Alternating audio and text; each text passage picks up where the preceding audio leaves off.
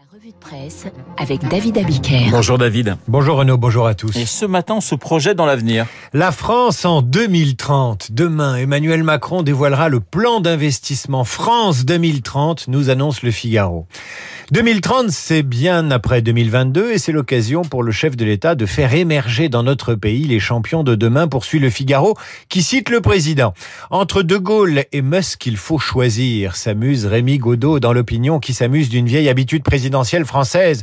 Ah, les plans d'investissement. Mobiliser des milliards pour retrouver notre puissance industrielle perdue. C'est pas cher, c'est l'État stratège qui paye. Emmanuel Macron va se plier demain à la tradition et projeter le pays dans le futur avec des envolées attendues sur le leadership technologique, des trémolos pour le Made in France et des promesses de croissance triplée.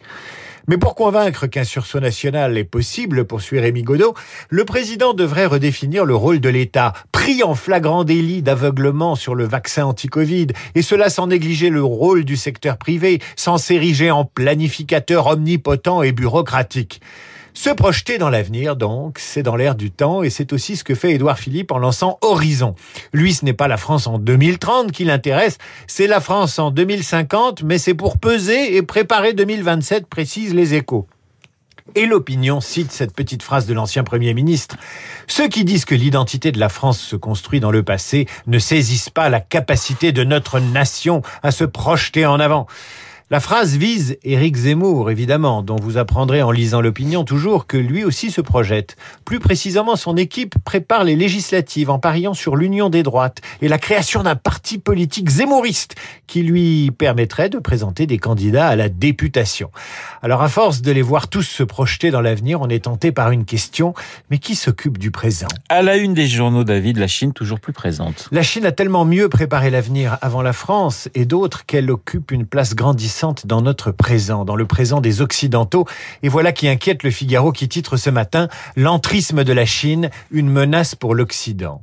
L'Institut de recherche stratégique de l'école militaire publie un rapport sur l'influence chinoise en Occident et en France.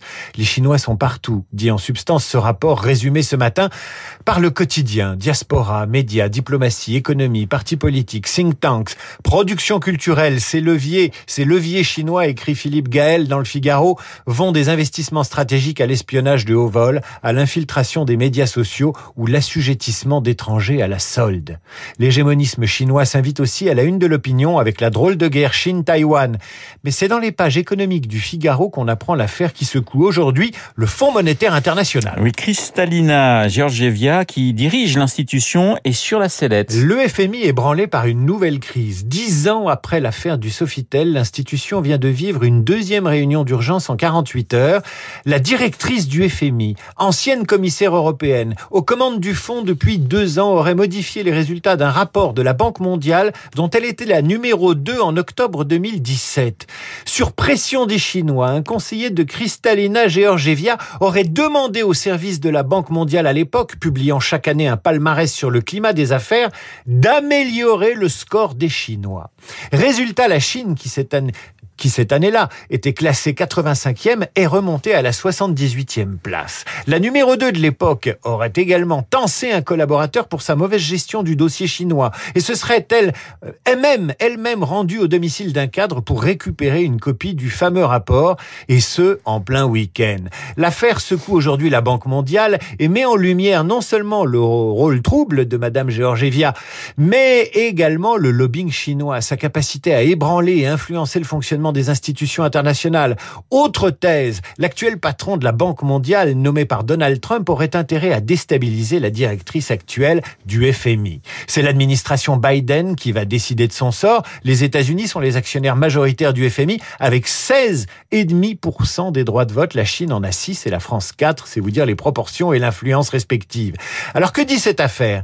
Que l'horizon chinois en matière d'influence et de puissance, c'est pas 2022, c'est pas 2027, c'est pas 2030 ou 2050. Non, l'horizon chinois pour peser sur les affaires du monde, c'est maintenant, c'est 2021. Et soyons honnêtes, quand Trump lançait en 2016 sa riposte face à l'agressivité économique chinoise, beaucoup d'observateurs le prenaient pour un bout de feu.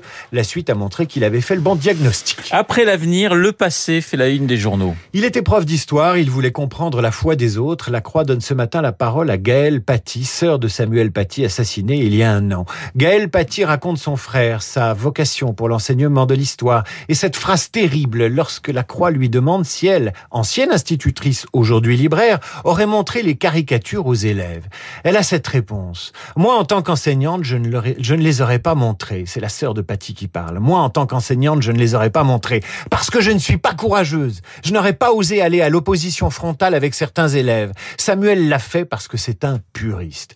Interview absolument utile à lire dans la Croix. Le passé, ou plutôt le passéisme, s'offre une double page dans le Parisien qui a enquêté sur une communauté de moines capucins du Beaujolais. Communauté du couvent Saint-François à Villiers-Morgon, non reconnue par l'Église. Deux moines intégristes y ont été arrêtés le mois dernier après avoir pris pour cible des antennes relais. Vous savez, c'est la guerre à la fameuse 5G. Ces incendiaires en robe de bure voulaient alerter la population sur les dangers des ondes. Dans la paroisse, c'est la consternation, mais l'une des fidèles qui porte le prénom de Tiburgette prie pour les deux quadragénaires. Il ne faut pas qu'ils aillent en prison, confie-t-elle aux Parisiens. Et voilà la fidèle qui leur trouve des circonstances atténuantes et qui charge les gouvernants. Bref, la modernité. Voilà ce que dit Tiburgette. Ils nous mettent à bout quand l'État tue des enfants par milliers avec les avortements. Il y a impunité. Elle est remontée, Tiburgette, contre cette société décadente qui abandonne Dieu traitant au passage le Parisien de presse païenne. Il faut lire ce papier sur cette communauté de moines qui refuse la modernité. Les moines n'ont pas de montre, pas de compte en banque, pas de revenus. Ils fabriquent leurs sandales avec des pneus recyclés et les portent sans chaussettes même l'hiver. Autant vous dire que l'horizon 2050 ou la France 2030, pour ces gens-là, ça ne veut pas dire grand-chose. Saint-François Villiers-Morgon, euh, je peux vous dire que quand vous avez prononcé le nom de Morgon, eh bien le sourire de Luc Ferry est apparu euh, ah, comme au plus beau jour. La rue fleurie euh, c'est deux grands vins que j'aime ah, beaucoup. Eh ben voilà, vous savez ce qu'il vous reste à faire si vous voulez faire plaisir à Luc, la revue de presse avec David Abiquière. Luc Ferry, c'est dans un instant.